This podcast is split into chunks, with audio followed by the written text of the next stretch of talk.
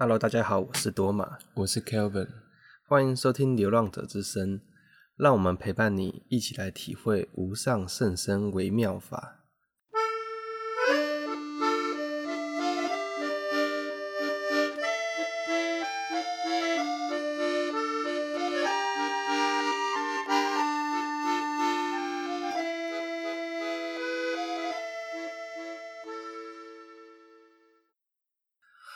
首先呢，我们这一集就已经很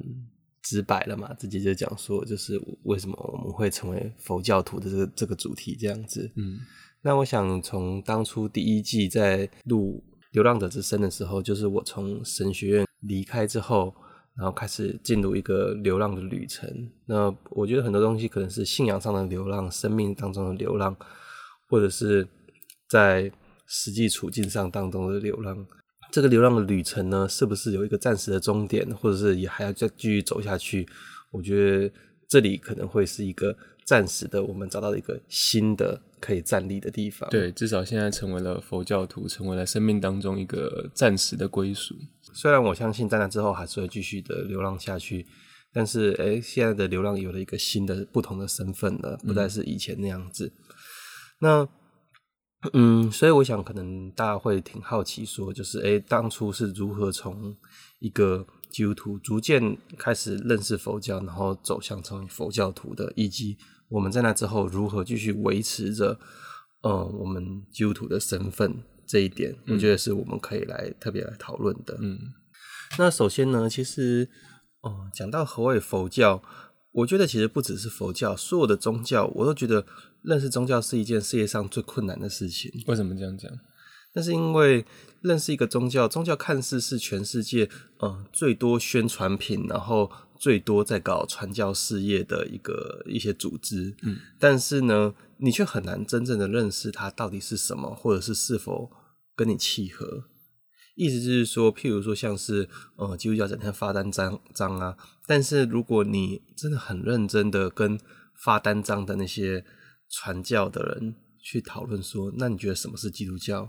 那你真的认识基督教吗？我想很多人可能讲出来也会支支吾吾，或者是每个人讲出来的答案都很不一样。有些人会讲说，哦，就是耶稣爱我啊。有些人会讲说，哦，我就是你就是要信耶稣受洗，然后接着去教会啊，然后接着也跟我们一起来传福音啊，等等之类的。到底什么是基督教这个问题，我觉得就。很难很轻松的去找到答案，或者是说可以找得到答案，只是你要在过程当中参加许许多多被稀释过后的活动嘛？可能 像佛，像我觉得佛教好像近年来也是，就是有很多很多的活动，不像在现在像以前吧？以前可能就是你可以参加一个大学社团，然后直接参加读书会，然后能够比较快速的了解一个宗教到底在讲什么。嗯，这可能是一个时代的现象吧，就是现在都会把它包装成迎新啊，或者是一些社团的活动，然后都说哦，先不要太深哦，我们就是来一起聊聊天，然后我们就一起来看看电影什么之类的，好像就是先建立一个社群的关系，然后再慢慢的认识一个宗教这样子。嗯，对。所以我，我我就是大部分的取向是打向，就是对于宗教很避讳的现代人呐、啊，就是人们会认为说，就是不要那么快跟我谈宗教，然后呃，我试试看就好了这样子。嗯、所以，就是大部分的人就希望是浅尝而止。但我觉得，对于说呃，你真心真的就是想要去认识这个宗教的人而言，就觉得这些活动其实有点太过繁琐，然后不知道说什么时候才能够真正认识你们到底在讲的是什么。嗯，想要直接跳级打 BOSS，直接知道那个最终的那个甚深微妙法是什么。对，所以我觉得我们在认，呃，我在离开神学院之后，其实有花很多时间想要去认识其他不同的宗教。因为既然觉得基督教不是全部的真理，那这样子这个世界上可能还存在其他真理的情况之下，就会想要去认识。但是这个过程当中就发觉到说，嗯，真的蛮困难的。就是每个宗教，你去参加他的活动，或者你参加他他的读书会，或者是礼拜或什么等等之类的，你就觉得说，哎，大家好像就是因循的在呃做日常的事物。但是你去问每个信徒，到底这个宗教在讲的是什么？嗯。他们不一定能够回答得很完整，但是他就跟你讲说：“哦，这个东西让我很快乐啊，然后让我生活很朴实啊，等等之类的。”就会发觉他好像都差不多。对啊，或者是宗教会有一种道德的倾向吧，它不一定直接直指生命的核心或者生命的意义，它有时又是用一种规劝的方式，比方说佛教或者民间信仰，其实基督教也有，就是规劝说啊，要孝孝顺父母啊，要在社会当中做好自己扮演的角色啊，等等等等。但是那好像也不一定是宗教最核心的部分，对，都、就是围绕在社会秩序维维护社会秩序的这个功能上面。所以我，我我觉得，我从去年开始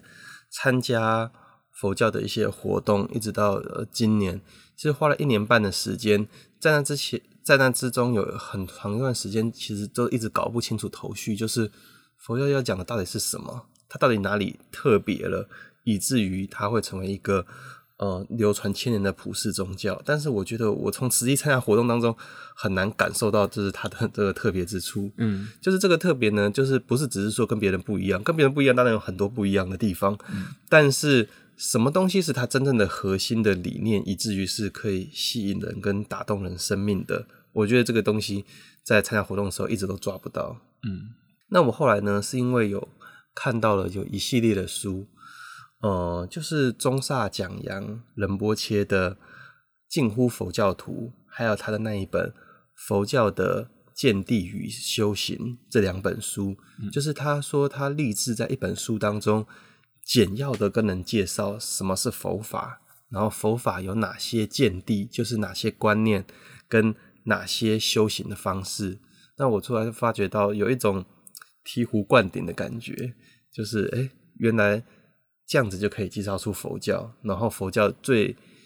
精深的东西是在这个地方。所以当我看完他的书之后，再回去看那些以前的那些什么佛教法师的纪录片啊，或者是看那些线上的网络上的讲堂啊，或者参加活动的时候，我才发觉到说，哦，原来他们讲的都是都是这个啊。但是因为以前我都不知道，哦，就是奠基在你刚才讲的这个基础上面，然后来去用其他的一些方式来表达，这样，嗯。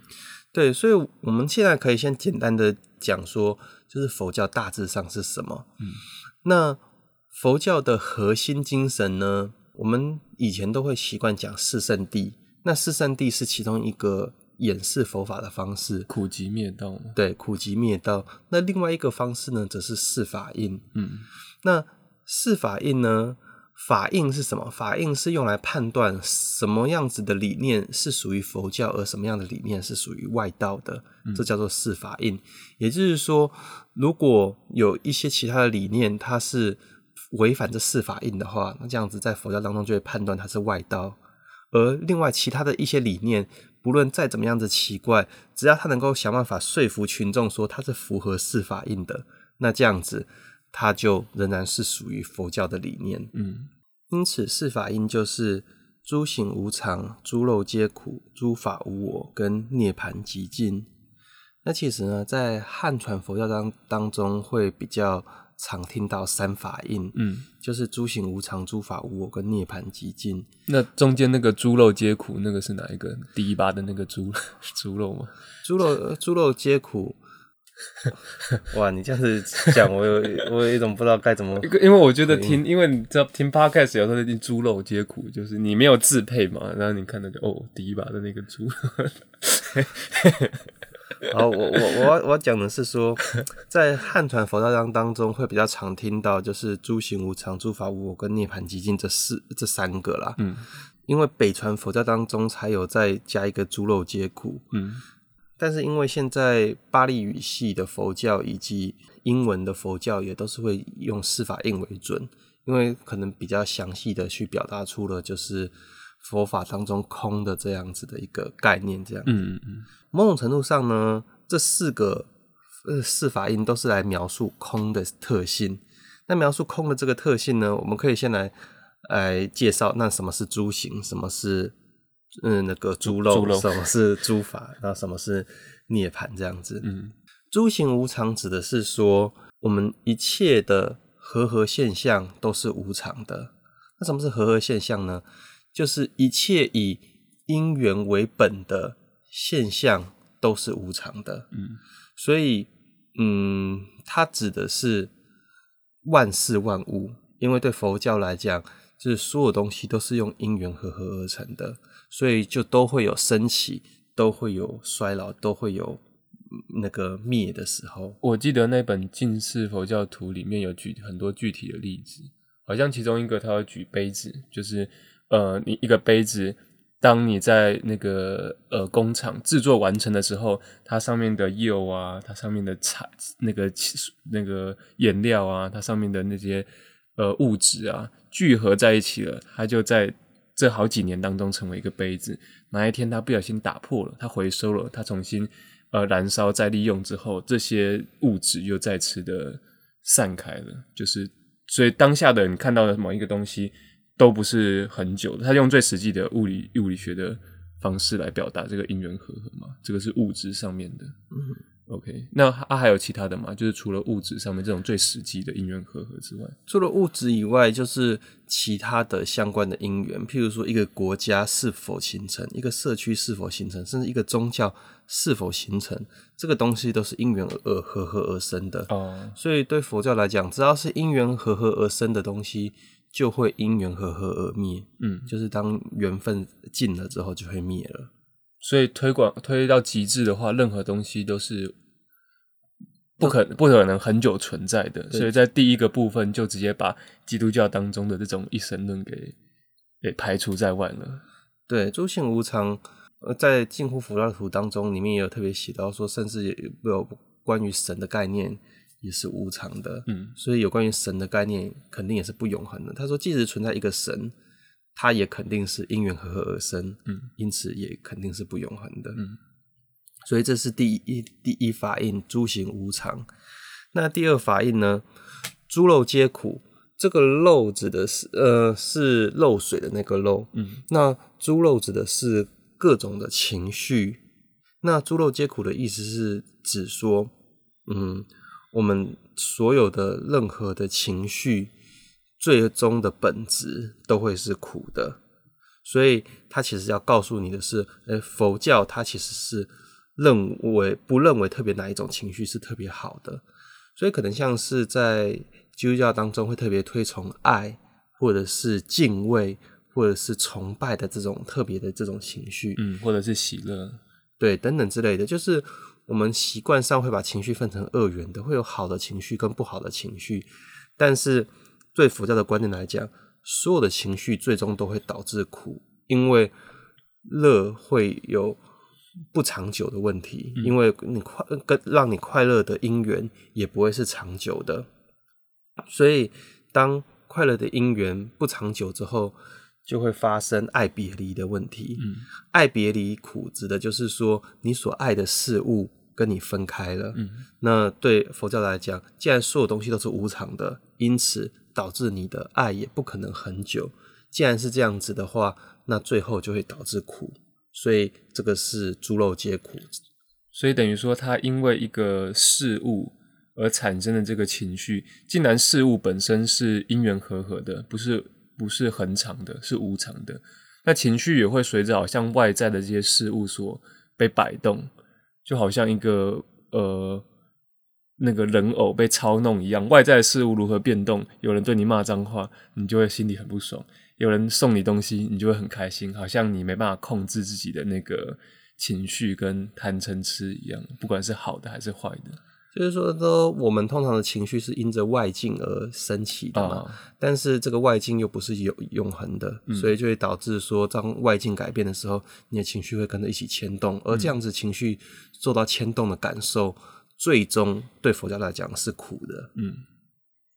那第三个呢？诸法无我，诸法无我。这个法法在佛教当中有有非常复杂的用法，就是在梵文当中，法就是 drama 这个字，它既可以代表一切的现象，又可以代表一切东西的原因，又可以代表正确的方式。嗯，所以佛法的法有。呃，以以以佛法的法，它同时代表的就是佛教的这种道路。但另外一方面呢，在佛教当中，“法”这个字也也常常用来指就是一切事物的一些原因跟现象。感觉蛮像基督教当中的道，或者是天主教当中的圣言。呃，天主教的圣言跟道，它具有神圣的成分，但是佛教的法，嗯、它同时具有神圣跟世俗的两个层面。怎么说？所以就会分成所谓的有为法跟无为法。哦，所以有为法就会是一般世世俗的现象，而无为法才是特别是指说，就是佛法当中就是特别神圣胜过世俗的那个法。哦，所以世间法也是一种嘛，对不对？对，世间法其实也是一种法。嗯，那。诸法无我呢？它指的就是一切的法都是没有本质的。这个“我”指的是本质。嗯，那既然一切的现象，不论是神圣的还是世俗的，它都是没有本质的。嗯，那这样它其实就是回应到第一法印，就是一切和合现象都是不永恒的。所以不仅不永恒，而且它没有本质。哦，了解，就是它没有一个固定的自然运行的规则，就是连这个原本自然运行的规则都有可能被改变。是这个意思，它不只是被改变，而是而是它直接就告诉你没有本质。嗯，因为我们或许在哲学上面，我们可以我们可以讲说，就是，诶，一个国家它虽然有生到灭，有时间上的限制，但是你可以你讲说，一个一个国家可能有什么样子的本质。但诸法无我直接告诉你说，没有国家其实没有特定的本质。哦，所以它是挑战你对于本质的认知。譬如说，像是在佛教当中，他就会特别去挑战你关于我的概念。那我到底是什么？如果我患上了精神分裂症，里面我的脑袋里面住了两个人，那这样子我到底是一个还是两个？我是哪一个？如果我被复制成了另外一个人，然后我的意识被传送了，哦、那这样子我到底在哪里？哦，这个跟之前讨论到那个庆修斯之船有点像，然后也呼应前面的那个诸行无常一样，一艘船它被解体，然后再重新零件又拼贴到另外一艘船上的话，那到底哪一艘船是它的本质？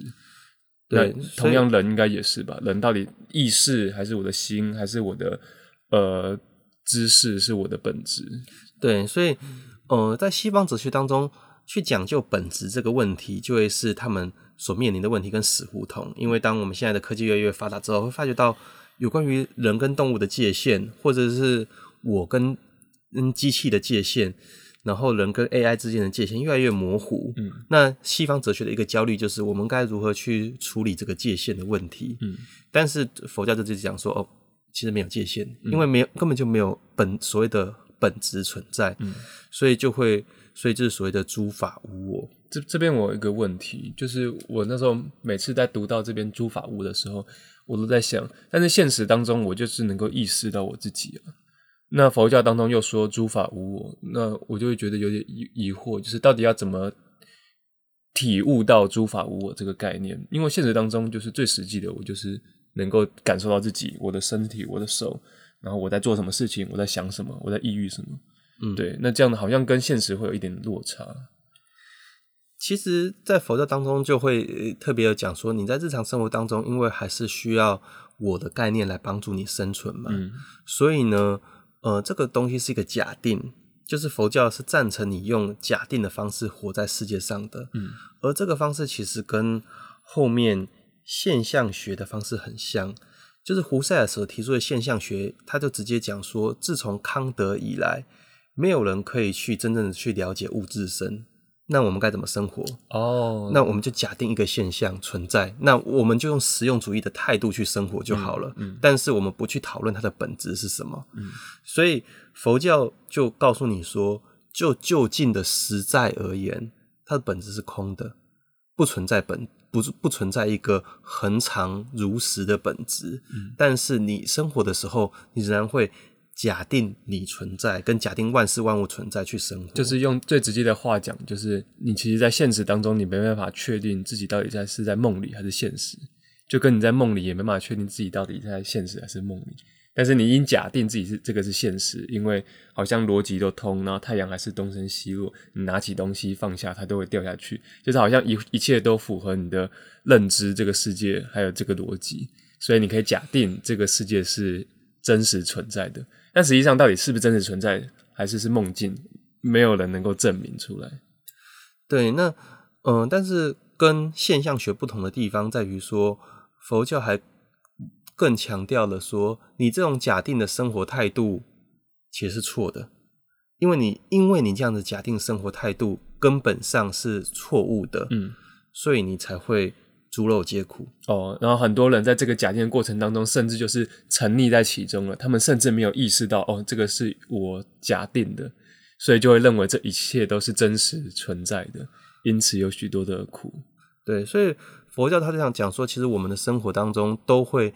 有这种假定的现象。但那佛教说，呃，我们去去生活的确是这样子，但是佛教希望你帮帮助你的是破除这样子的现象。嗯，所以这最后就是涅槃寂静。涅槃极境呢，就是让你最终的了知到一切的真实。那这个涅槃极境，它指的就只是说，呃，我们看到了事物原本原初的样貌，体验到了无我，体验到我其实并不真的存在，这个世界也并不真的存在。所以这样子的一种体验，佛教称为涅槃，而他认为这样子是终于能够超越我们原本。生活当中假定的概念，嗯，然后能够真正的看到真实，然后不再体验到苦的一种方式。嗯，这边我想补充一个点，就是很多很多好像佛教当中会讲到涅槃的时候，会把它跟极乐所连接在一起，对不对？嗯，那这个情绪本身是否它也是一个象征性的？因为如果进入涅槃之后，本身这个情绪也不存在，你也要超超越所有的喜乐跟所有的痛苦嘛。那极乐它好像就只是一个象征的词，它不再是在讲涅槃本身，真的就是到极乐，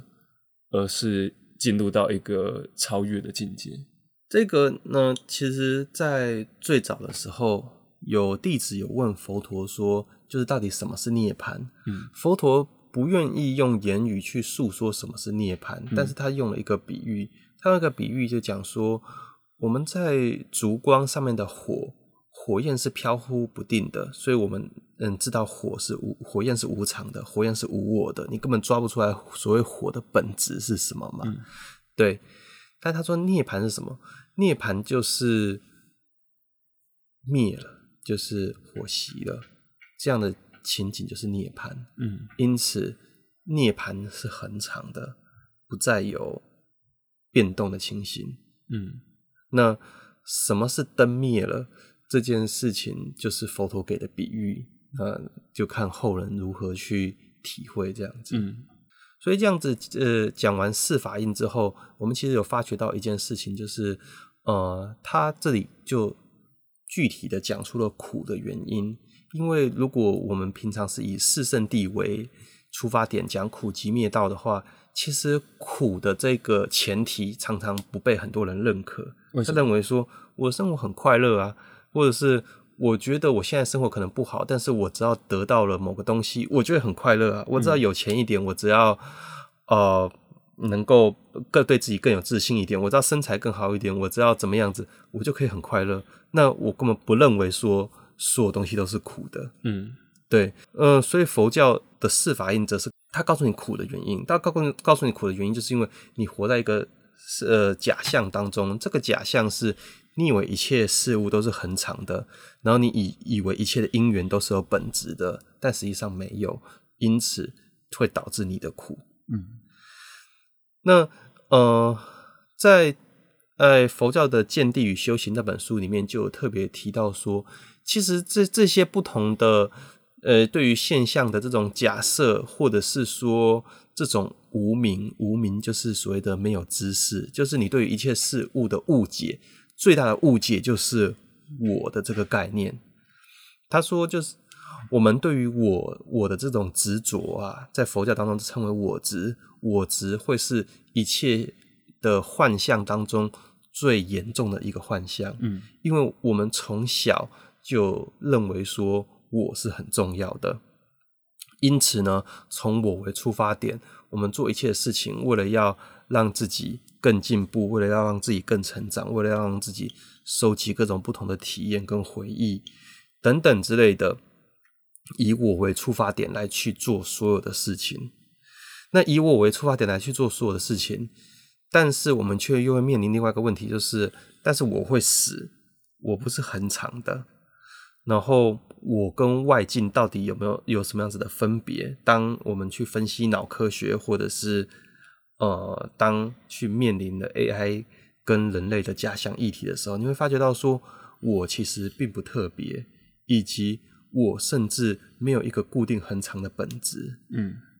在我里面，可能我的左脑跟右脑是不同的两个我，只不过其中一个声音被压制住了。嗯，或或者是最直接的，就是现在，就是现在可能出社会之后，然后回去看以前国中或高中的照片，就觉得啊，自己怎么那么中二，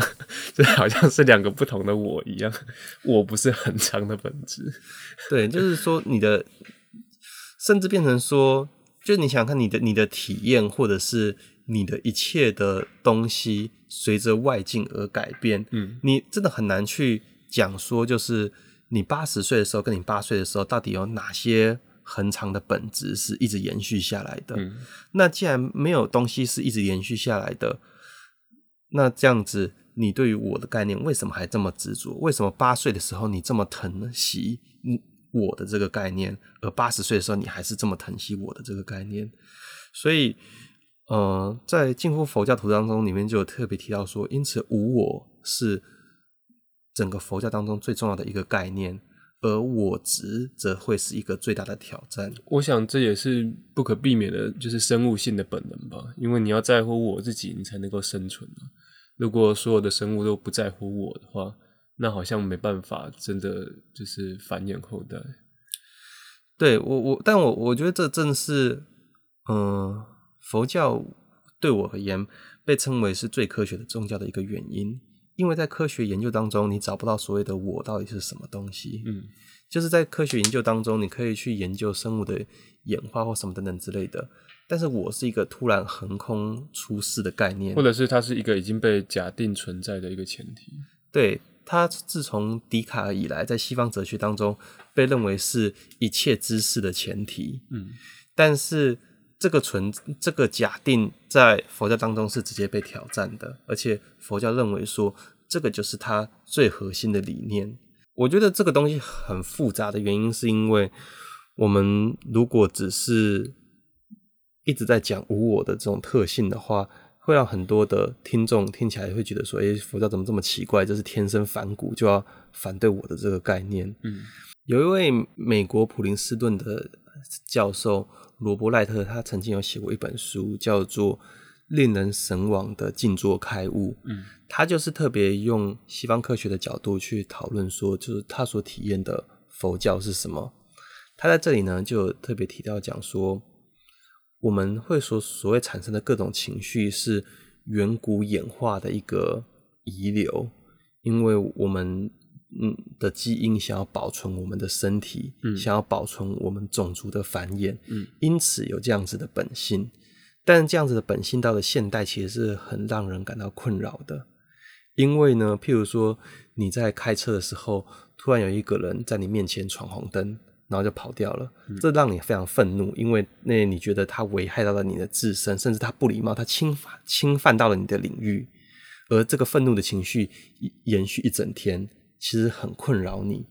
但是呢，你却没有办法平息它，那是因为它是远古以来演化的一个产物。哦，它原本是生存的必要手段，为了保护自己的生命嘛。结果它反而因为这个后续遗留的这个情绪。就是危害了你一整天的生活，这样子。对，或者像是他讲说，哎、欸，对于远古的繁衍而言的话，让人人类一年到头无时不刻处于发情期是一件很重要的事情。嗯，但是对现代人来讲，哎、欸，也可能造成一种情绪上很大的困扰，嗯，就是因为你不能，你不可能时时刻随便跟陌生人做爱，嗯，但是你却有可能时刻有那种想要做爱的感受跟发情的感受。嗯，那。这些部分他都是有讲说，其实我们会以为说我们自己是我们自己情绪的主人，殊不知道我们其实常常被情绪牵着走，就是我们根本就不是自己情绪的主人，对，是基因它数百万年以来所延续下来的结构，然后产生了我们在面对各种环境的时候会有的情绪，嗯，而我们就为这些情绪做奴隶，然后一辈子都是。我我想要做什么事情才会快乐？我想要吃什么东西才会快乐？然后我想要做什么事情才能够避免痛苦？我想要跟谁做爱？什么等等之类的，这些东西延续下来之后，就我们的一生看似就是这样子延续下去，但是我们却从来没有成为新的主宰。嗯，所以他当时呢，特别就提倡说佛教的这种静坐坐禅的这种感受。他认为说这个是佛教当中提出一种实用性的方法，让人去调息自己的身心，跟去做自己心里的主人。那真正的去做自己心里的主人之后，才也才会发觉到说，哦，其实呢，我的这个概念也不是那么的重要。嗯，那渐渐的能够放下放下这种对于我的执着之后，也才会发觉到由我执所升起的情绪困扰，也才会渐渐的消散。嗯。所以我觉得这是一个很很有趣的点，就是在佛教的逻辑当中，坚持我的存在跟我的利益，反而会让我很痛苦。嗯，那放下了我以及承认了无我的这种可能性，反而会让我我的我执所产生的情绪的那种苦会逐渐的消散。嗯，那 Kelvin 你自己过去以前有什么因缘接触到佛教吗？就是我们。如今可以借由一些书去终于认识到说，哎，佛教它的核心概念是在讲什么？嗯，那过去以前又有经过哪些弯路，或者是说，哎，曾经其实有过哪些你觉得有跟佛教结缘的这种因缘呢？嗯，我觉得过去最最刚开始小时候，大概就是从呃亲人的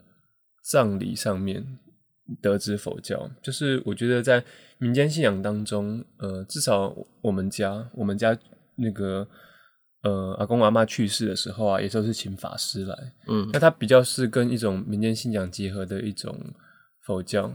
对，应该是民可以说是民间佛教嘛，就是会折纸莲花，然后会有法师来诵经这样子，所以我大概小时候的印象，对于佛教的印象大概就是，呃。好像在明初的时候，有几位佛佛学大师有讲到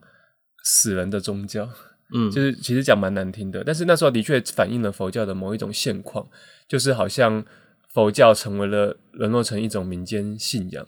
在在一些仪式当中才会出来，或者是讲说你平常去听。什么佛号啊、法会啊，都会让人甚至会让人觉得不吉利。对对对，对，会觉得说就是阿弥陀佛不可以随便讲，那是对死人讲的。对，然后在那种呃苏花公路那种弯道的地方有南无阿弥陀佛，看到就会觉得哦，这里可能发生过车祸这样子。对，所以小时候的印象大概是这样子，但不知道为什么我就是对于念经的那种旋律啊，会特别的被吸引，纵使它可能在大人看看来不吉利。所以小时候就有被骂过，就是啊，在那个自己在玩的时候开始在学习念，假装在念念经，然后大人就会骂说不能这样子。嗯，对。但所以大概大概小时候的因缘是这样，慢慢认识佛教。那之后比较大之后，就开始慢慢去真的认识哦，那个经文的意思是什么，然后里面的呃含义，它要教导我们的是什么样的呃哲学或者是人生观之类的。那你是不是之前有买过一套漫画呀？对啊，嗯，那一套漫画叫做《佛陀与想太多的猪》，那那个就是那个可能大概从国小就是漫画嘛，所以小朋友就是看不懂，但是就是被里面的图这样吸引。那它里面有其中几个故事蛮蛮吸引我的，对，像是呃，你之前也有提到的，有一个佛陀他把手举起来，然后大家就。欢呼就哦哇，佛陀能够控制自己的身体，然后手举起来这样子。就另外一个猪就是跑来跑去，他没办法控制自己的身心。那小朋友刚才看不懂嘛，就觉得说哦，那个猪好可爱，就是这样跑来跑去这样。然后那个佛陀哦，可以为什么大家举个手，大家在为他鼓掌，以为是搞笑漫画这样子。对，但是后来回过头来看的话，他或许就呼应了前面讲的，就是当我体认到我不存在的时候，我能够驯服自己的身心，包括情绪之后。我能够真正达到涅槃极境的时候，那就可以跟佛佛陀一样自在。你能够抑郁，你想你想要做什么事情，那它背后也不会有任何的苦还是情绪来搅扰你。那相反的，我们很常被世间的许多的事情或者是情绪所搅扰，而没办法抑郁自己想做的事情，所以好像常常像那个呃想太多的猪一样跑来跑去。在追逐那个，在追逐那个，但是实际上根本不知道自己为何而忙，自己的目标是什么？对啊，就很很简单嘛，就觉得说啊，自己不可以再熬夜，要继续要赶快休息了。但是划手机就还是还是一直划，对啊，就是呃自己不能再吃高热量的东西了，但是还是继续一直吃这样子。嗯。对，那还有另外一个是后来我上国中之后有看到一本书，那本书叫做《心灵断舍离》。那那本书比较多是在分享一些佛佛教当中的小故事，然后背后就有一些人生的道理，就这样做连接。对，虽然听起来感觉就是蛮呃蛮就是怎么讲，蛮制式化的那种书吧，就是哦，你先看一个故事，然后告诉你小故事大道理这样子。对，但是那本书对我国中而言，大概是我少数完整看完的课外书。那我在看完之后，就是蛮受感动的，因为它好像提供了另外一个很不一样的人生的生活方式、人生的价值观。所以我觉得看完那本书之后，我还在上面写心得，然后写出自己对于这些小故事的一些看法。嗯，我我不知道这要怎么传达。总之，我觉得那些故事就是很多也有蛮有禅意的，有些也是禅宗的故事，会让你跳脱原本的思维，去思思考人生的另外一种可能性。那我觉得对于我那段期间，就是塑造蛮多的，以至于到后来接触到佛教的时候，我都认为它是一个充满智慧的宗教。或许在形式上，可能的确就是民很像民间佛教那样子，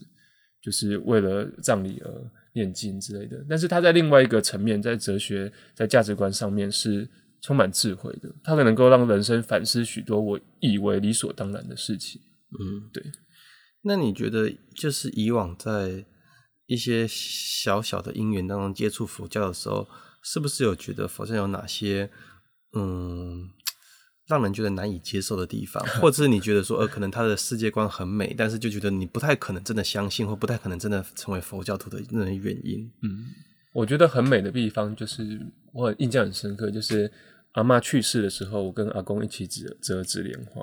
那阿公就跟我说，每折一朵纸莲花，阿嬷就会踏了这个纸莲花，踏满一百零朵，还是一百零一百零八朵，一百零八朵就往生西方极乐世界。对，所以在那个折的过程当中，我觉得是很美的，好像一种追忆亲人的方式，然后也能够具有做这个事情，让自己的心平静下来，是一个非常好的，呃，对于逝去亲人的祝福。但一方面，我觉得有时候也很没办法理解佛教的一些世界观，比方说做了一件非常小的、非常微小的恶的事情，比方说，比方说浪费食物之类的。啊！你把那个一碗饭倒掉变成喷，那好像以后你就会下到地狱，然后你要、那个、下到拔舌地狱，对，等等之类的。或或者是我听到的是那种有点像是大人恐吓小孩说啊，以后你就要把那个喷给吃掉，这样子，你倒多少喷，你就要吃掉多少喷。那小时候就是小朋友嘛，就是很单纯，所以那时候我就很怕我以后要吃很多喷，所以我就把那些饭都硬塞，把它塞完这样子。对，就是类似这些吧，就是他可能有些也跟民间信仰还有一些道德教化所结合。就是比方说你产生淫欲，那以后下地狱就要怎么样？就它都有相对应的嘛，对不对？然后你你骗欺骗欺骗别人说谎别人，那你下地狱就要做怎么样的惩罚？都是相对应的。对，那这个让我觉得很没办法接受。你说那种很夸张的因果报应小故事，十八层地狱啊之类的，然后如何描述里面恐怖的场景之类的。嗯嗯。那我我我觉得其实有关于因果报应小故事，也是在最早的时候对于佛教的一个呃。认知会觉得就是很难接受的其中一个地方，那是因为有关于轮回的真实性啊，或者是有关于对于因果报应等等之类的，就会发觉到说，有时候那些报应的故事似乎有点太过呃浅白，到一种地步是让人很怀疑说这个宗教的道德情操到底有多高这样子。嗯，因为有时候就只是什么哦很直白的什么帮助乞丐，然后就变成大富翁啊，然后来世就变成国王啊等等之类的，嗯，常常会对。担心说他会不会甚至是有一种在嗯奖励富人跟惩罚穷人的宗教，嗯，譬如说发生地震之后，有些人就会讲说啊，那个就是报应啊，那些被压死的人就是报应等等之类的。嗯、我就我觉得正是因为在传统上会有这样子一个观念，所以呢，当基督教特别不讲因果报报应的时候，还把这个当做一个优点。是，所以甚至在圣经当中就有一个故事，是有人天生就是瞎眼的，然后有人来问耶稣说，这是他的罪还是他父母的罪？然后耶稣说都不是，是因为要在他的身上显出上帝的作为来，然后他就让他瞎眼复明了这样子。嗯、我觉得正是有因为这样子的对于普遍对于因果报应跟轮回思想的这样子的一个民间的效应，才让人们尤其是知识分子会。对佛教有一个比较低的评价，会觉得说他的道德情操好像不够，用恐吓的方式来去让民众信服而已。那我我我觉得其实呃这就是有趣的地方，就是宗教它是有一个很多很多面向，也其实是可以有很多层次的。嗯，我觉得这对我来讲，这以前也是一个很难接受的东西。直到现在，你问我，你是不是真的相信轮回呢？我觉得轮回这个东西，我还是是会用一个很抽象的方式去理解。嗯，我的这种理解的方式是，我身上的所有的原子都是来自于世界万物，也有可能来自于其他的生命。那在我死后，我的原子，我身上所有的原子也都回归到世界万物，重新再次循环，然后重新进进到这个事件当中去循环。这在很严格的意义说起来的话，你也可以讲说，就是曾经造成我的可能是各种牛羊猪鸡或者以前的其他人啊，对，然后甚至是世界上没有没有动物的各没有生命的各种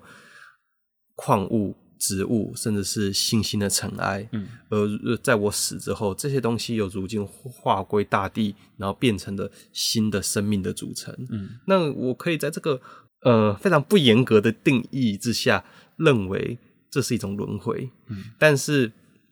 嗯，如果你要我特别去宣扬这种轮回小故事的话，我直到现在还是会保持着一个。欣赏但是存疑的态度，这样子，或者是它是一个用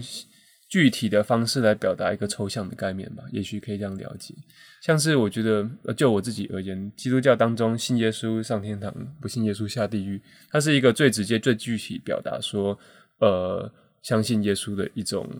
方式。但是它，我觉得如果从抽象的层面来理解的话，呃，相信耶稣，你用耶稣的价值观来去生活的话，那或许在你的生命而言，你的生命就此改变了。那它就像是人间天堂一样，就是你在人间当中，你可以用一种新的眼光来看待这个世界。那相反的，如果不信耶稣，你可能在其他的呃事物上面，与人相处上面，还是有很多的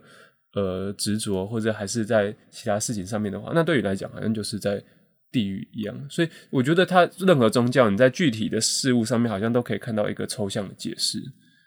对，所以你就会发觉到说，你看。受过人文教育的知识分子，就会用这种精巧而奸诈的方式来去解释他的宗教不能接受的地方，对吧？对，但是我觉得这个也没呃也不是不正确的啦，因为在过去可能宗教所面对的呃要传教的对象，可能不一定有受过这么高等的教育，所以以至于用最实际的、最具体的方式，让他们知道说，哎，这个宗教对你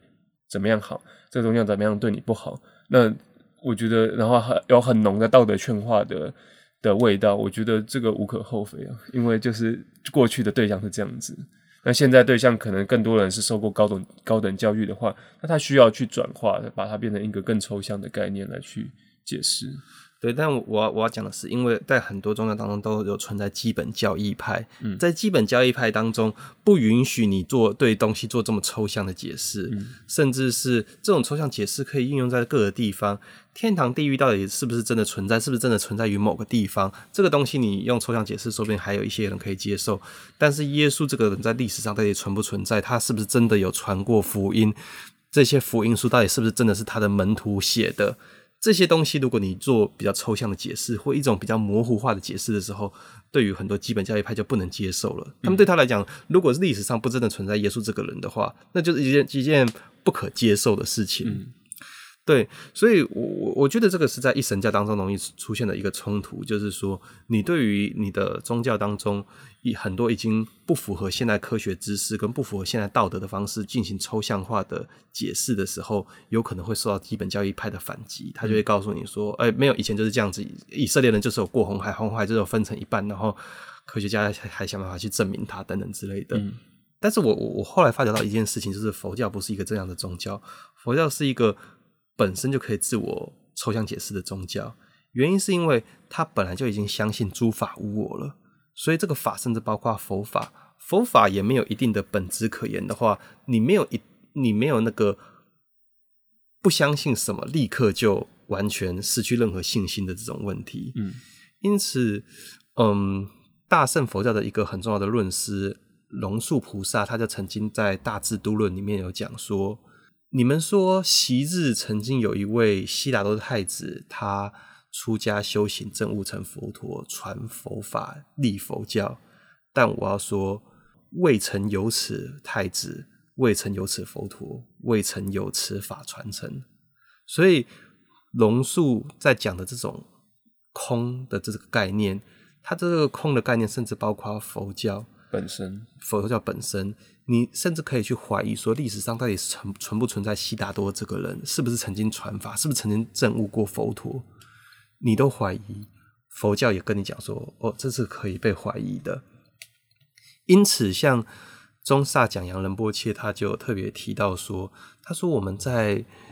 呃庙里的前面都会看到很多六道轮回图。嗯，那六道轮回图在过去对于文盲的老百姓来讲，这是一个很直接能够表达出众生在轮回当中皆是苦的这个概念。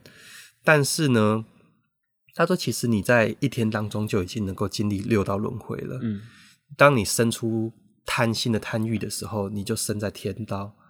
当你呢有嫉妒的情绪的时候，你就生在阿修罗道；然后当你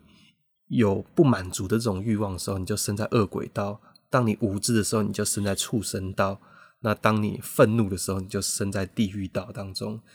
然后他就讲说，而且轮回，什么是轮回？”轮回指的是意识的接续，而对于佛教来讲，我们的意识的延续也不是这么的明显。我们的意识也是生灭生灭的。对对对，他的这个比喻就像是佛陀他用灯来做比喻。他说烛光的灯，你不要看它一直是亮着的，实际上它是以极快速我们眼睛看不到的方式在闪烁，一直在生灭生灭。即使是我们现在的电灯泡也是一样，我们现在的电灯泡它其实也是也是以一个一秒非常快的那种。赫兹的速度来生灭生灭，可能一秒几千次，一秒几万次，嗯，以至于我们看不出来，以为它是延续的现象，但实际上它就在生灭之之中。所以他就有特别提到说，在这种生灭之中，其实就已经经历轮回了。你的一个念头转向，就经历轮回了；一个梦醒，就经历轮回了。但是呢，我们却比较执着于呃，就是我们要等到这一生结束之后，我们才会投胎成下一个东西。但他说，其实你在一天当中，你经历到了六道，你就已经投胎过非常多次了。嗯，所以从这个抽象解释来讲，你就会发觉到说，它完全可以直接融入你现在对于情绪的体察，而不一定要完全做抽象化的诠释。那我觉得这个是在过去，我认为很多佛教嗯很难以让人自信的部分，现在。他直接在宗教里面直接告诉你说，你就可以有做做抽象化解释，甚至你直接去怀疑他到底是不是真的，这件事情也是一件合理的事情。嗯，因为我想在实践上面，大部分可能说最像最我最前面讲到的，参加一些活动啊、共修班、禅修班，好像师傅他们在开示的时候也都会直接讲这种最实际的轮回。你一想到大概就是往生之后的轮回，嗯，你不会想到这是一念之间的生灭生灭。可能会师傅可能有会有开示到，只是人们最直接的那个直觉就会觉得说，哎、欸，轮回就是一生的，然后这种就是最都是最实际的。我们很常会把自己的认知停留在那种最实际的物件上面，因为它最帮最好思考。嗯，对，他觉得哦，浪费食物就是直接的，就是下地狱或什么的之类的，就是它是最好思考的方式。所以以至于当我们后来接受到这种更实际的，然后更深更贴近生活的时候，我觉得需要慢慢的去消化。像我自己，我觉得刚开始看到的时候，我就觉得哇，原来可以这样子解释。刚开始可能会觉得有点牵强，但后来想不对，这个或许才是根本。他原本佛佛陀当中所讲到的轮回的那个概念，所以后来慢慢自己完全接受之后呢，我觉得对于自己的生活也能够蛮完全的融入跟接受佛教当中的，包括以后看到六道轮回的时候，你不会再认为那个是对于呃未受过教育的。的人所讲述的这个教义，你会把它更内化到心中，嗯，一起一念都是轮回。所以我刚才讲的这个佛教的这个逻辑，我觉得正是一个很有趣的地方，就是它很容易让佛佛教或者印度教这种印度系的宗教立于不败之地，嗯，因为这个概念就叫做不二论。不二论的意思是指说，我们平常呢通常习惯的是一元论或二元论嘛。一元论和二元论就是一元论，就是所有东西都是一样的。那譬如说像是可能泛神论之类的，或者是无神论，就会强调说所有东西都是一样的，不分好跟坏。那那个二元论则是特别强调好跟坏。那通常大部分的一神教都有很强烈的二元论倾向，就是什么东西是来自于上帝的声音，什么东西是来自于恶魔的声音，而什么东西是好的，什么是不好的，什么是善的，什么是恶的。这个东西有很强烈的二元分立。嗯，但是佛教或是印度教的这种逻辑当中，印度的逻辑非常强调一种不二论的逻辑。不二论不二论逻辑是讲说，我们不要去走向两边的极端，我们要的状态就是两种东西是辩证的存在的。它也不是直接肯定两者，它也不是直接否定两者，所以它不是说我取中庸，就是两边不对我就取中间。它也不是说就是那这样子两边都对，所以我就取全部。因为呃，而是提说两边直接承承认他们是不对的，但是我们要保论保持它的辩证的关系。所以当 这种不二论的逻辑成立的时候，就会让佛教里面的教理显得非常的多样化。你就会讲说，哎、欸，为什么这也是佛教？为什么那也是佛教？为什么这个也是佛教？因为它可以存在不二论的逻辑。嗯，最常见的就是佛教当当中一个不二的逻辑，就是你不能偏向断见，也不可以偏向常见。什么是断见？断见是你对于空的执着。因为我们刚才也一直提到的空啊、无我呀、无常啊等等之类的，所以佛教当当中就讲说，如果你对于这个东西过于执着的话，那最后就会偏向无神论跟虚无主义嘛。那偏向这部分的话，就叫做断见，嗯，就是你对于一切都不抱信心了，所以，嗯，你也觉得空是有本质的，就是所谓的断见，就是你执空，你对于空还有一个执着，而你对你认为空是有本质的，但实际上呢，空也是没有本质的，所以呢，它就要你破这个断见。另外一个则是常见，常见则是你会执着于很长的东西，譬如说，你可能认为佛陀的寿命是无限的啊，阿弥陀佛的极乐净土是唯一值得向往的啊，嗯，然后可能佛性是骗在，然后无所不在的啊，等等之类的，这个东西也都是佛教当中佛经当中有有提说的。但是他说，如果你执着于这个常的话，那你就会进到了常见当中。那进到这个常见当中，最后就变得跟一神教一样嘛，就是你信仰阿弥陀佛，跟你信仰那个上进，那个天主好像没有什么差别，因为所有东西都是恒常永恒的这样子。嗯、对，所以你就会发觉两种佛经都存在。第一种佛经是教你怀疑一切，另外一种佛经教你相信一切。但是不二论告诉你说，在佛教的逻辑当中。你同时要相信一切，要同时要怀疑一切。嗯，那这个东西是存在辩证的。然后你不是全部都接受，也不是直接站中间，而是你要让它辩证性的存在。哦，了解了。所以这让我讲想到《金刚经》里面的呃两句话，它在两个不同的文本当中，《金刚经》里面佛陀对须菩提说：“须菩提，所谓佛法者，即非佛法。”那这个感觉跟刚才讲到的。断见有点像，就是一切都不是，不是，不是，不是，然后否定，然后后面又讲到，事故如来说一切法皆是佛法。那这个好像跟常见一样，就是什么都是是，然后很长很长很长。但是两者就同时在《金刚经》当中互相的，就刚才说讲，互相的印证，还是互互相的对话，互相的辩证，哦，互相的辩证，以至于它能够同时存在在一部经典当中。嗯，对，所以我觉得。难怪有很多人说《金刚经》是佛教当中一个非常重要，甚至是根本的经典。他可能就在讲这个，呃，我不知道能不能讲不二论，但是但但本身它就是一个互相辩证的过程。对，其实像是《心经》当中也是啊，《心经》当中他特别提到说无苦集灭道。那苦集灭道是什么？苦集灭道就是四圣谛。那连四圣地都无了，那还剩下什么东西？嗯，就变成说，就是这些经典当中，他直接告诉你说，就是连佛法也有可能有不真实的地方，是或是你应该去怀疑它。那我我就会觉得说，因为不二论的关系，它让佛教显得非常的多层次。那我不会说佛教是唯一这种多层次的宗教，印度教也是。印度教它能够在有神论的情况之下，还融入了佛教的这种。空跟无我的观念没有问题的，嗯、那因此佛教最难打败的敌人就是印度教。对，那除此之外的话，其实佛教它能够融入很多种不同的观念，所以你说佛教跟一神论之间能够有对话吗？可以的。它跟多神论之间可以有对话吗？可以的。它甚至可以融入得很好，然后让你觉得说，就是诸天鬼神菩萨，他也你也有你也都可以拜，但是他还是告诉你说，这些东西就是方便法门，然后导引你走向最后的，就是。四法印的这个那真理这样子，嗯，但是，但是我觉得这是过去的一个方便的说法啦。但是对对我现在而言，我会觉得这些东西更多是障碍，就是不是方便。所以可能过去对我接触到民间佛教而言，那可能是一个方便法门。那的确也是这样子。我觉得就是延续着这个因缘，然后慢慢的认识佛教。所以现在我即使成为佛教徒了，我不会认为它是一个皈依。相反的，我会觉得它是一个对于自己原本身份的一个认可、嗯、一个认同、一个自我。寻找找回自我的一个方式，嗯啊，当然现在我可能也要把它去除掉，对，无我嘛，对不对？对，但的确，我就我就觉得它是一个延续自己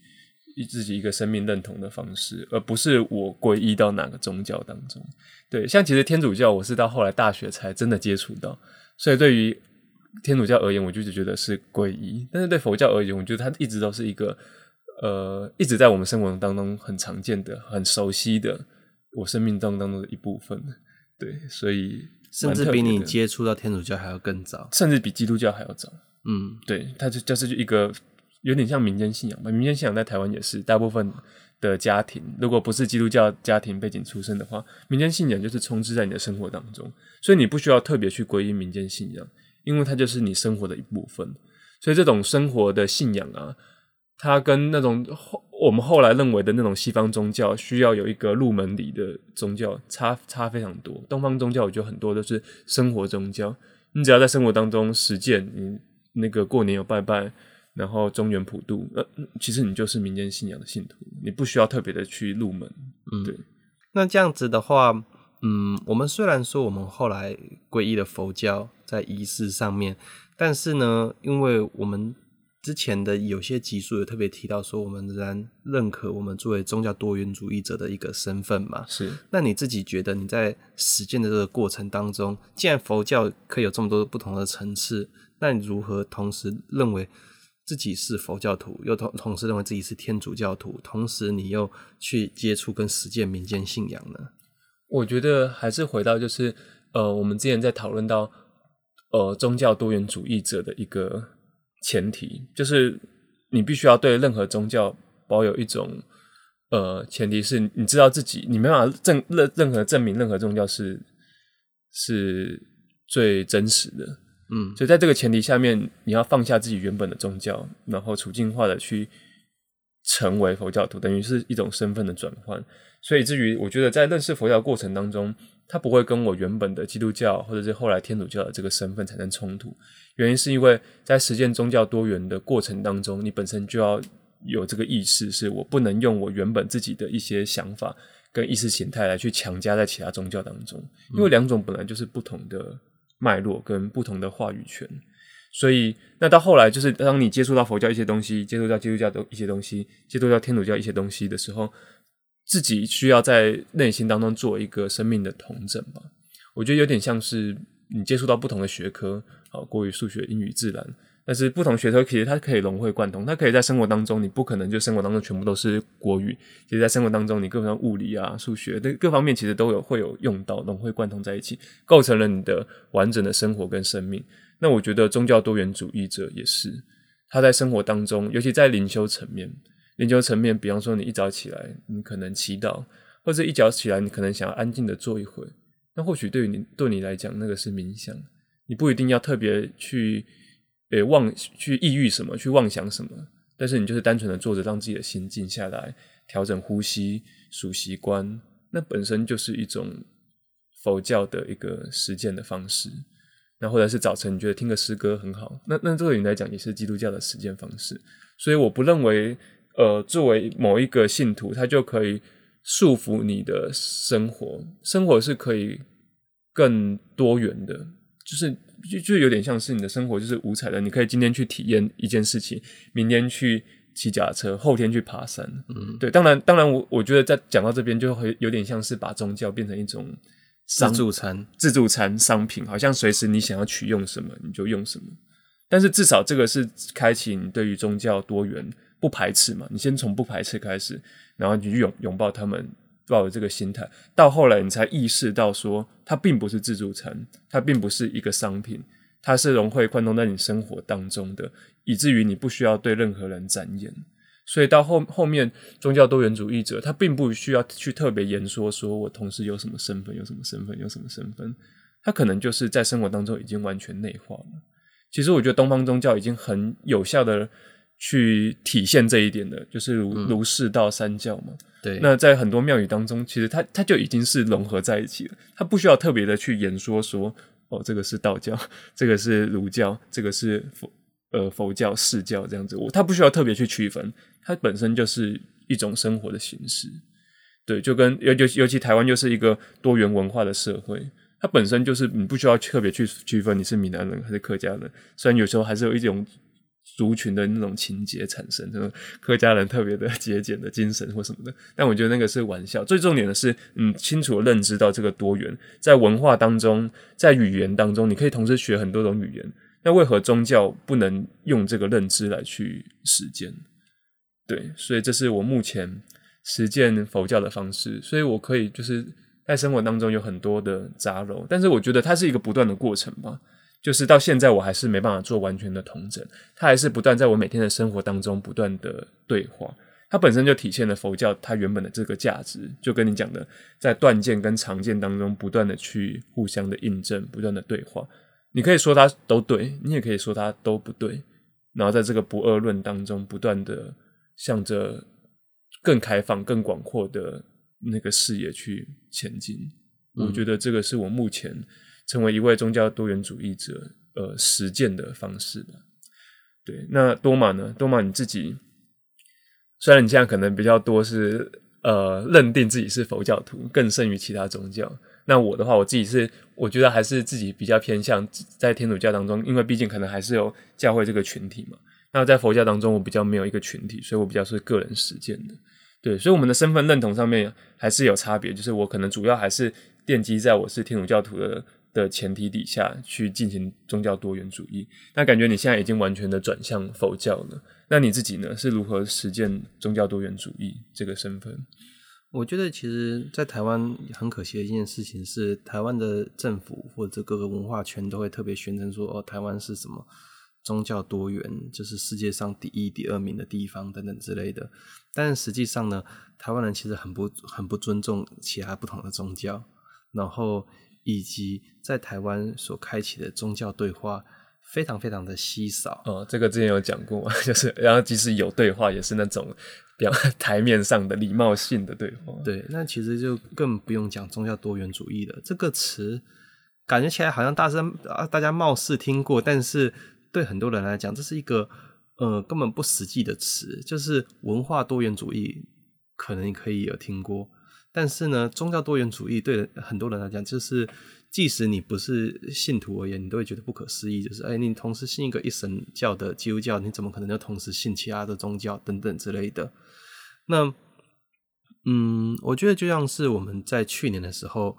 在宗教对话的那一那一个 podcast 当中，就有提到说。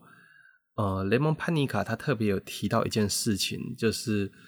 最有效的宗教对话，其实就是自我跟自我的对话。对，这其实是消除我执的一个很好的方法。怎么？因为当你站在佛教立场，或当当你站在天主教立场，你去跟另外一个宗教的人辩论的时候，我我想，不论你抱持的多大多大的善意，你仍然对于你自己的那个。嗯，宗教有一种优越感跟想要维护的心态。对，但是很有趣的一件事情是，当你同时认可你有这两种身份，跟同时适应这两种文化的时候，哎，你可以反而可以放下这种我执，就是因为都是都是我嘛。对，因为对，因为这两种都是我的话，我不只是抱持了善意，而是就就愿意去直接去思考，就是这当中的矛盾跟或许可以协调的地方，这样子。嗯，对，所以嗯，我觉得这是一件很有趣的地方。那另外一个也是有关于自助餐的问题。其实有关于自助餐的问题，我觉得其实也可以回应到，哦，我们现代人到底对于宗教要要是什么样子一的一个看法。嗯，因为大部分的宗教，我我这样子讲好了，大部分的宗教其实就是想办法维持一个大的我值。嗯，即使是佛教，你都还是会发觉到佛教的团体想要宣传自己的好，对，然后特别想要宣传佛教的好。等等之类的，诶，佛教当中有一个经叫做《佛说法灭尽》，法灭尽经。嗯，那这是一个很很矛盾的情绪。佛佛教说佛会佛教会灭亡，哎，但是佛教徒还是想要尽力的去维护佛教。然后有人诋毁佛教，有人诋毁僧人，仍然会非常气愤，然后起各种情绪、烦恼等等之类的。对，诶，但是其实想想看，何必呢？如果佛教都会灭亡的话，那这样子。干嘛花这么力多力气去维护佛教？嗯，所以我觉得，其实宗教它虽然常常叫我们放下我们自己的小我，但它不自觉当中制造出一个大我，然后又让我们想办法去认同，然后去维持它这样子。嗯，但是，呃，我觉得真的在这样子的一个情绪当中，所有的宗教团体都会强调了完全身心的皈依的这件这件事情，就是你要么就是皈依我，要么就是皈依其他的。那你如果皈依我了，就不能够同时皈依其他的，就变成说，就是你在我这里喝了一瓢水之后，你就要把我的井水全部喝穿，然后不能够随便都各取一瓢水这样子。对啊，好像好像选那个对象一样，你不能同时有很多个对象，你要对我忠诚，你要对我忠贞，就是一生爱我之类的。嗯，对对，但是这对现代人来讲，这可以是这其实是可以可以去思考的问题。在一个后现代的社会当中，我们社会是破碎而多元化的。那凭什么说人类过去的历史智慧不可以是呈现出破碎而多元化的呢？正像你所讲的，你的各样子的生活经验，正是掺揉着各种不同的宗教。台湾人从小都是这样子的。嗯，那既然这样子的话，为什么我们不可以从各个宗教当中的真理泉源当中去截取？对我们生活当中所有需要的部分，嗯，那嗯，大部分的人就觉得这样好像是不忠诚的。但是，嗯、呃，忠诚的角色到底要是什么呢？佛教当中特别强调了，就是皈依自信的这一点，就是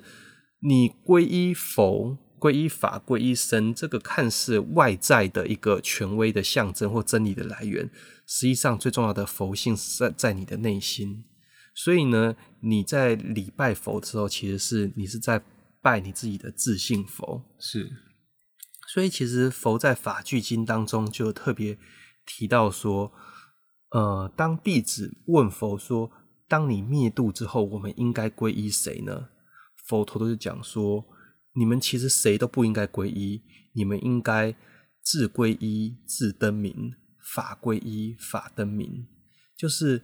你。应该皈依你自己，你应该皈依你认为如法的事物。既然是这样子的话，我们凭着自皈依、自灯明这样子的心态去面对宗教多元主义的时候，就会发觉到说，什么东西是能够呈现出你的内心，什么东西是能够平衡你的生活。那其实我们不见得一定要受到。宗教组织所提倡的那种绝对忠诚度的制约，因为反而宗教组织是历史文化所当当中所产生的产物。那有些东西呢，是他们所提倡，很能够给予我们一些呃智慧的提点的。但是也有很多东西是，他想要把我们限制，我们把把我们绑在跟他们的大的认同当中。但这种大我，毕竟也还是一种我执啊。是啊。对啊，所以我我这边也想要回应天主教的话，其实当中也有，例如在天主教当中的呃伊纳爵灵修，他就有提到一句话，是在万事万物当中看见天主，就它本身可能也是一个跳脱既有的一个体制结构，他是说万事万物的话，所以也就是说你在其他宗教，你在其他意识形态当中，甚至在邪恶的事情当中，你也可以看见天主的工作。那不一不不一定是说天主就是在其他宗教当中也扮演某一个角色，或者是天主就是在其他邪恶的事情当中也参一咖这样子，并不是这样子，而是你在任何事情当中，当你有有了一个眼光，你跟耶稣了有一个深刻的关系之后，你能够用这个眼光在万物当中看见天主的计划。那或许这某方面也能够说明为什么雷蒙潘宁卡他是印度的耶稣会士。那他经过这个伊纳爵灵修的操练过后，他能够成为一个宗教多元主义者原因。那他同时也实践了自己原本的信仰。对，但但这边的话，我觉得宗教多元主义它还是有很多条路径，每个人就是爸爸爸爸囧嘛，嗯，对，就是每个人的路径都不一样。像我自己的路径也比较偏向，就是我是立足于在天主教徒的这个角色上面去接触了其他宗教，所以我的确可以作为身份切换。我也认可现在我是一位佛教徒、基督教徒、民间信仰者跟天主教徒。对，但是更多的我会用天主教徒的这个身份来看待其他宗教，那在适当的时候做一些转换，以至于它还是有一个立基点，就是可能大部分我还是以天主教徒的这个身份为主，那其他的宗教多元也是抱有一种开放的角度，然后呃持续的去对话。对，当然当然也不排除就是有可能就是你同时你没有任何一个主要的点，你同时在实践。多种宗教，然后同时对多种宗教都有一种情感上面的的认同，但我觉得这个是可以就是持续讨论的嘛，它不可能有一个百分之百完全的正确的答案，所以就是需要，我觉得真的很需要听众实际的去思考，然后实际的去行动，因为宗教多元它本身就是一个实践的行动，你需要真的去看到这些宗教，真的去参与，然后最后在情感上面或者是在。呃，理性上面、意志上面去认可，成为自己生命中中的一部分，最后你就放下了这些对于其他宗教的呃怀疑或者是执着，以至于你能够成为一个更自由的人，也是一个更不确定的人，因为你不知道你要你将来还会指引到什么样的宗教，你不会认为说哦，我以后一死后一定是上天堂，或者是我死后一定往生西方极乐世界，它是一个对于生命更真诚的一个。一个生活的方式，对，所以它甚至也可以杂糅在无神论或者是虚无主义者当中，所以佛教徒也可以是一个虚无主义者，嗯、就跟天主教徒他也可以是一个虚无主义者，对，它是它这都是同同时存在的，对，跟之前我们讲到 Rick and Morty 一样，就是虚无主义，它本身它跟宗教多元并没有太大的冲突，嗯，对，虽然宗教看起来都是提倡生命中那么意义，然后有一种固定的、恒常的、不变的真理。但是那是在过去西方哲学当中，在讲呃基督教所产生的这个哲学观点。而如果我们到后现代接触到更多的多元宗教的话，我认为虚无主义它也可以作为一种生活方式，杂糅在多元宗教当中。那我觉得那是使一个人更自由、更真实的看待生命本身，因为生命本身就是那么多的不确定，以至于你没办法说我到底是谁。我从哪里来，我往哪里去？那可能到死后，我们永远都没办法知道答案。但是你可以清楚的知道，我永远都在更视野，永远都在更加开阔、更加自由的路上。这样子，嗯，对。所以其实就结论而言的话，我们可以讲说，就是